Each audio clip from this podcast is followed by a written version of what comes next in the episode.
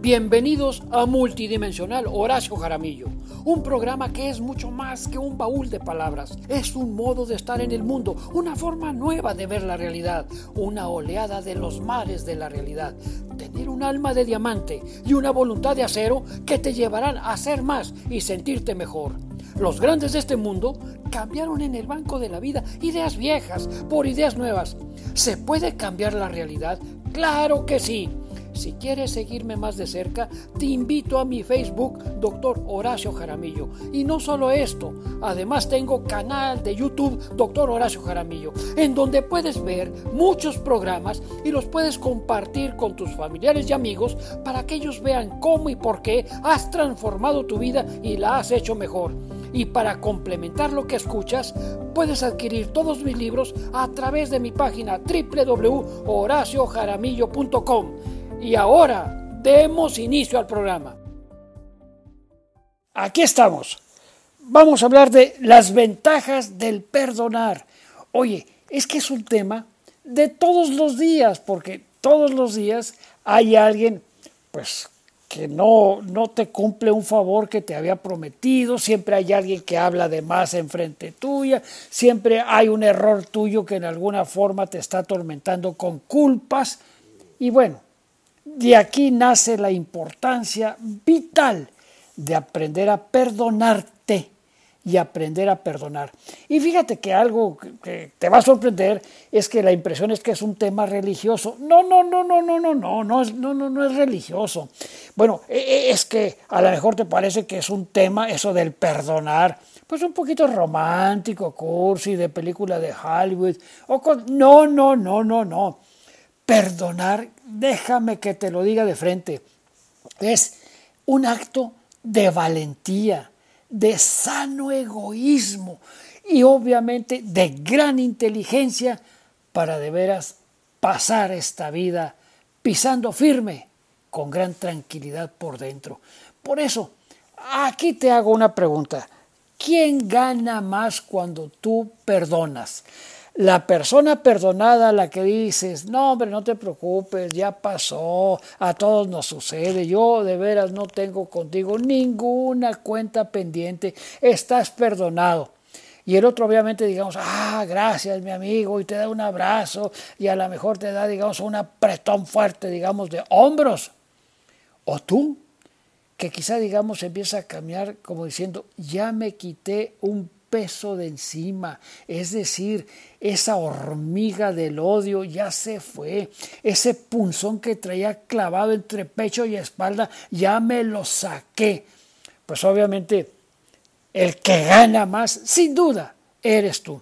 Fíjate que hay un cuento muy interesante que me viene a la mente en estos momentos en los cuales estamos tocando el tema, de aquel sujeto que va caminando por el bosque y que, y que bueno, sin deberla ni temerla, de repente, al dar un paso, ¡pum!, que se le clava una especie, digamos, de dardo envenenado allí en el cuello.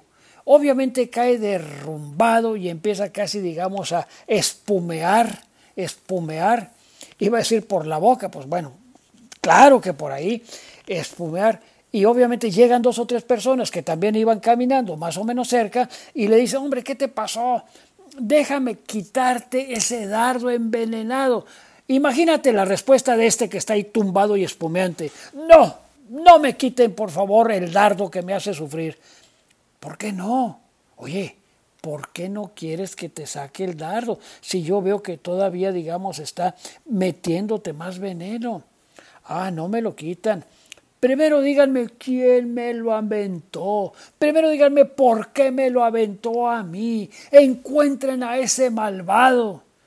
Oye, pero ¿qué sentido tiene, digamos, encontrarte al dardero?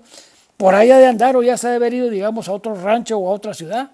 Déjame quitarte el dardo, déjame sacarte el punzón que te quema. Eso quiere decir perdonar sacarte el dardo envenenado que te está cocinando por dentro, no solo la piel, sino todo el cuerpo. Por eso, de antemano, el que más gana en esto del perdón es aquel que perdona. Por eso decía Gandhi, los débiles no perdonan, Para perdonar se necesita mucha mayor fuerza y mayor inteligencia por un sano egoísmo, porque cuando uno perdona, de veras deja de ser prisionero de aquel que te ofendió y que lo traes clavado en la mente, no puedes comer porque la boca te sabe a, cobre chupado, porque la comida pierde su sabor, porque el sueño pierde su tranquilidad. ¿Por qué me hizo eso? ¿Por qué a mí no me lo hacen? Pero ¿cómo se le ocurrió? ¡Qué horror! ¡Qué terror! ¡Qué maldición cae sobre mi vida! Y todo eso lo que hace obviamente es envenenar, envenenar y envenenar la sangre y el alma. Por eso, de entrada, quieres de veras un consejo que ya te sabes, pero vale la pena recordarlo, es perdona en primer lugar tu cuerpo. ¿Por qué perdonar tu cuerpo? Porque cuando te ves en el espejo y ves que se te está cayendo el pelo, hay mugre de pelo que ya no aguanta. O ves el tamaño de tu nariz, ah, no está mi nariz como la de ese eh, gran artista que pudo ser o que puede ser fulano de tal. Él tiene la nariz griega, yo no, mugre nariz. Y la maldices y cada vez que la ves dices tú, qué horror. Entonces, perdonar tu cuerpo es fijarte en aquellas partes que funcionan perfectamente bien, cómo son tus manos, cómo es tu corazón, tus pulmones, tus pies y todo el resto. Hombre, bendícelo. Y obviamente aquello que no te gusta, perdónalo. Y verás qué a gusto vas a poder dormir y qué tranquilo vas a estar cuando te mires al espejo. El siguiente perdón, ya te lo has de saber, es perdonar el pasado es que sabes que cuando yo era niño mi padre me abandonó y me dejó en brazos de una madre sola, llorante, con el alma partida en dos, y obviamente ella cuando lloraba sus lágrimas caían sobre mi cara y yo quería, que ¿cómo me acuerdo y hasta tiemblo de dolor? Perdona. Ah, es que no puedo, acuérdate, los débiles jamás perdonan, los fuertes se atreven a perdonar y a olvidar. Y los sabios son los que se les olvida ya, ya pasó, ya. El pasado no existe. El pasado es pasado que quiere decir ya no está, ya pasó. Pero en tu mente, si tú no perdonas, se vuelve a reavivar. El tercer perdón, ya te lo sabes, es perdonar a la vida. Yo cuando toco el tema, yo digo, fíjate que a mí me hubiera gustado apellidarme eh, ¿cómo? Westminster, o apellidarme con un apellido rimbombante. En cambio, como mi apellido X, Y o Z no me gusta. No puedo perdonar a la vida que haya querido que yo naciera donde nací. Yo hubiera debido haber nacido en la ciudad de Nueva York, debía haber nacido, digamos, en un palacio real. Ya, ya, Perdona la vida, ve las cosas buenas que la vida te ha dado, anímate a caminar para adelante y olvídate de quejarte de la vida. Como dijo el poeta, vida, nada me debes, vida, nada te debo, estamos en paz y vamos de veras a comer sabroso, a cenar sabroso, a dormir sabroso y sin quejas internas ni externas. Y luego el perdón más importante, perdonar a los demás, porque obviamente yo lo sé, que tú muchas veces cuando un amigo tuyo niega que tiene dinero para hacerte un préstamo, cuando tú sabes que tiene costales llenos de moneda de oro y no te quiso prestar, y si te prestó, te prestó con unos impuestos, digamos, más altos que los del banco, y que obviamente la historia les llama amigos de la usura y amigos, digamos, obviamente de la no justicia con el dinero. Bueno, y dices tú, oye, yo no puedo perdonar a ese mi amigo, pero ¿y para qué lo traes ahí como una espina clavada en el corazón? Cuando tú le dices, es que tú eres un egoísta, él te puede decir y con toda razón, ah, de modo que tú me dices a mí que yo soy un egoísta, porque no cumplo tus deseos, porque no cumplo tus egoísmos y porque sí cumplo los míos. Si yo soy un egoísta porque no te presto, tú también eres un egoísta porque obviamente estás quejándote por tú seguir tus deseos y no me dejas a mí seguir los míos, seguir mis deseos, mis necesidades, mi forma de ver la vida y mi forma de entenderte a ti.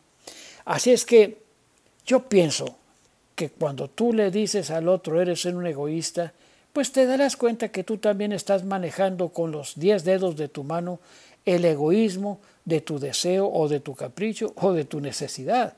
Porque en este mundo pues todos somos egoístas, unos para una cosa y otros para otra. Pero ahí está. Entonces, perdona a los demás.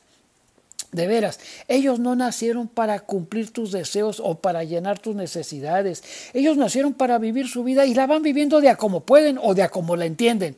Puede ser que no sea lo más agradable. Puede ser que tú, si tuvieras esa cantidad de dinero metido, digamos, en forma de doblones de oro sobre un costal, tú sí prestarías y hasta regalarías porque te sobra. Bueno, no todos son como tú y además no tienen la obligación de ser como tú. Así es que perdona a los demás y olvídate obviamente de todo aquello que te hace sufrir por dentro.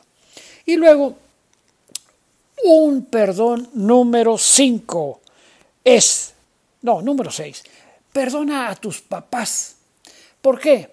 Pues porque obviamente tú no los escogiste ni ellos te escogieron a ti, sino que eso que llaman el misterio de la vida, de repente amaneciste o en los brazos o en los pañales o en la cuna de unos papás que a lo mejor fueron o demasiado cariñosos y te hicieron un poquito como de, ah, de gelatina, blandito, blandito, porque nunca te exigieron nada.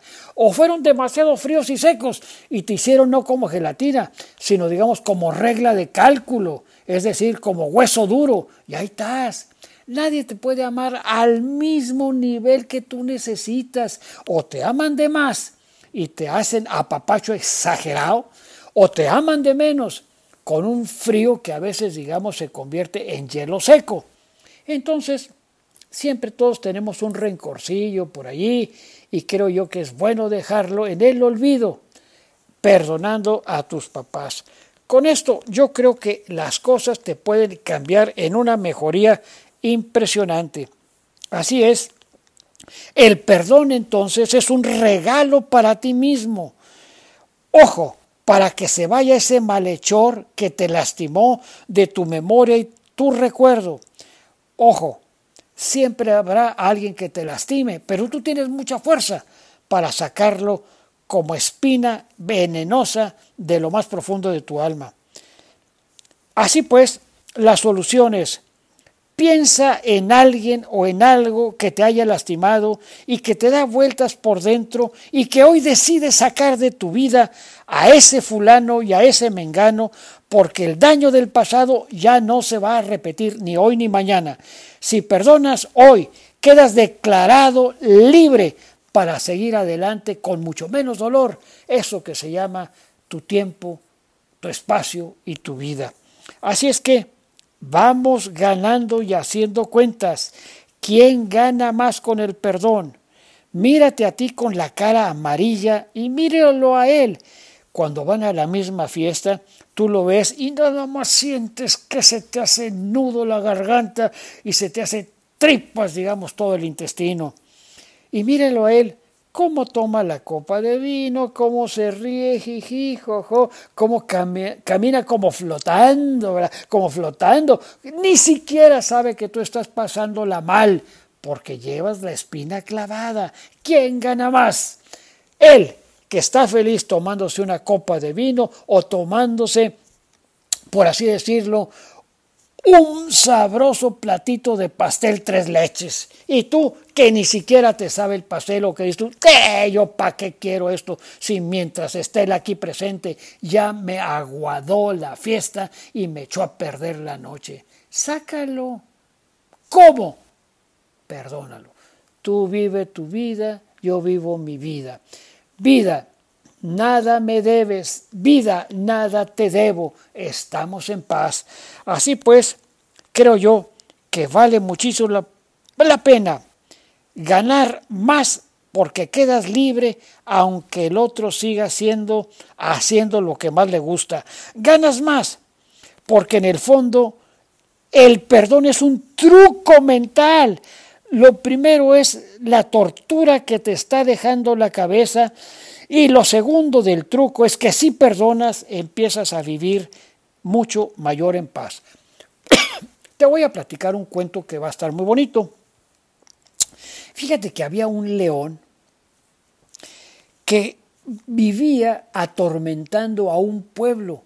Entonces, resulta que los pastores ya estaban fastidiados porque siempre el león o el tigre, digamos, se comía las ovejas o las desgarraba y se llevaba la carne para alimentarse.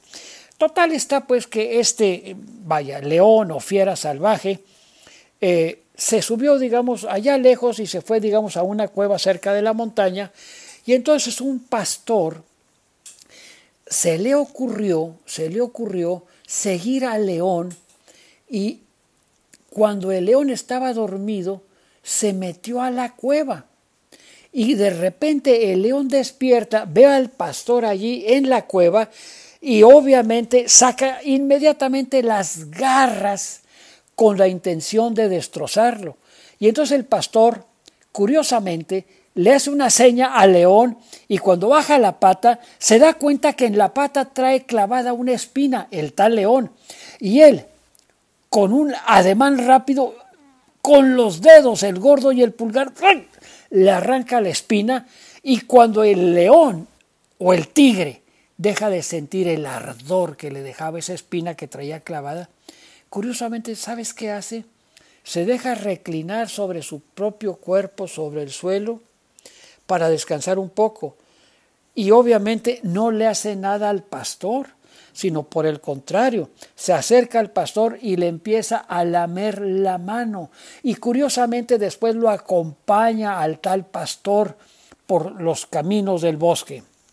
Y dice el cuento que ya no volvió a molestar al resto de la comunidad que le tenían pánico y que lo odiaban.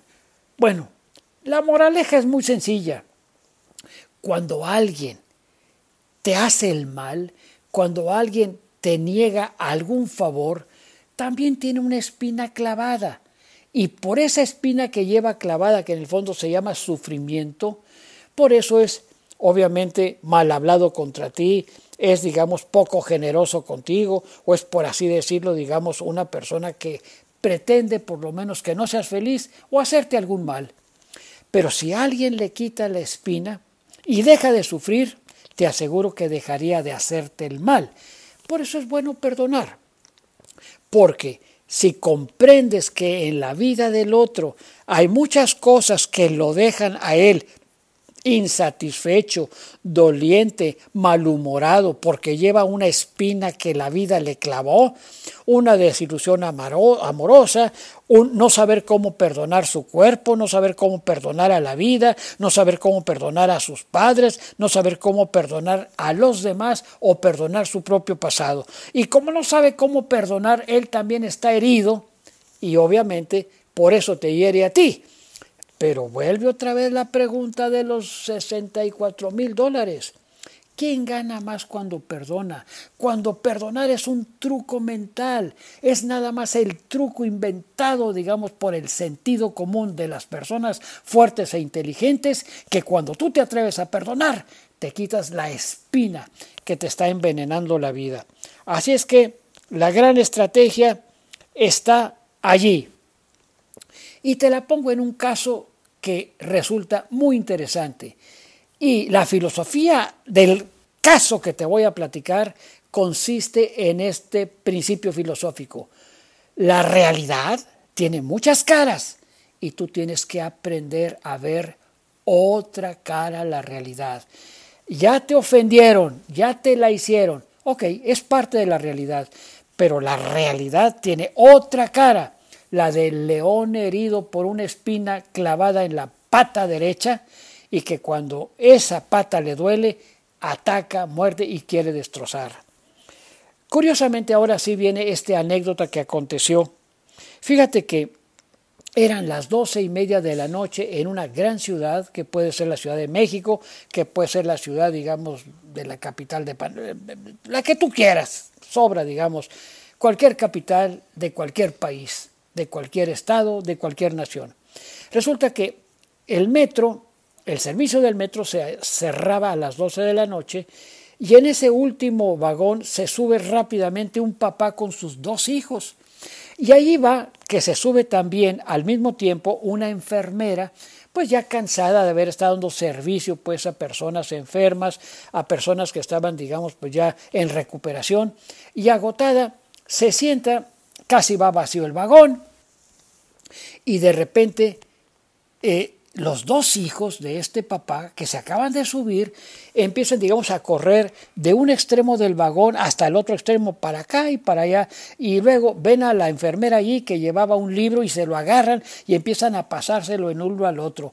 Y luego, digamos, vuelven a pasar y total que hacían ruido y hacían muecas y hacían hasta que se desespera la enfermera y le dice al papá, oiga, pero que usted no se da cuenta de que esos malcriados me están a mí faltando el respeto.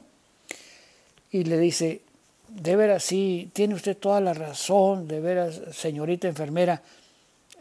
Yo nomás quiero decirles que eh, venimos del hospital, creo que usted también viene de allá, y nos acaban de decir que la mamá de ellos acaba de morir.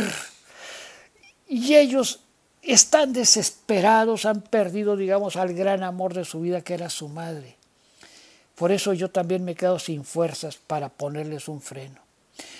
Cuando la enfermera oye eso, que la desesperación y el dolor, digamos, de la pérdida de la mamá de ellos dos era la que estaba provocando ese desorden en ese último vagón de las 12 de la noche rumbo al centro, obviamente ya no se enoja, ella misma les presta el libro para que jueguen.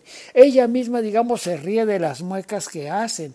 Y ellos al verla a ella tan cooperativa ante lo que pudieran ser las travesuras fuera de tono de ellos, dejan de hacerlo.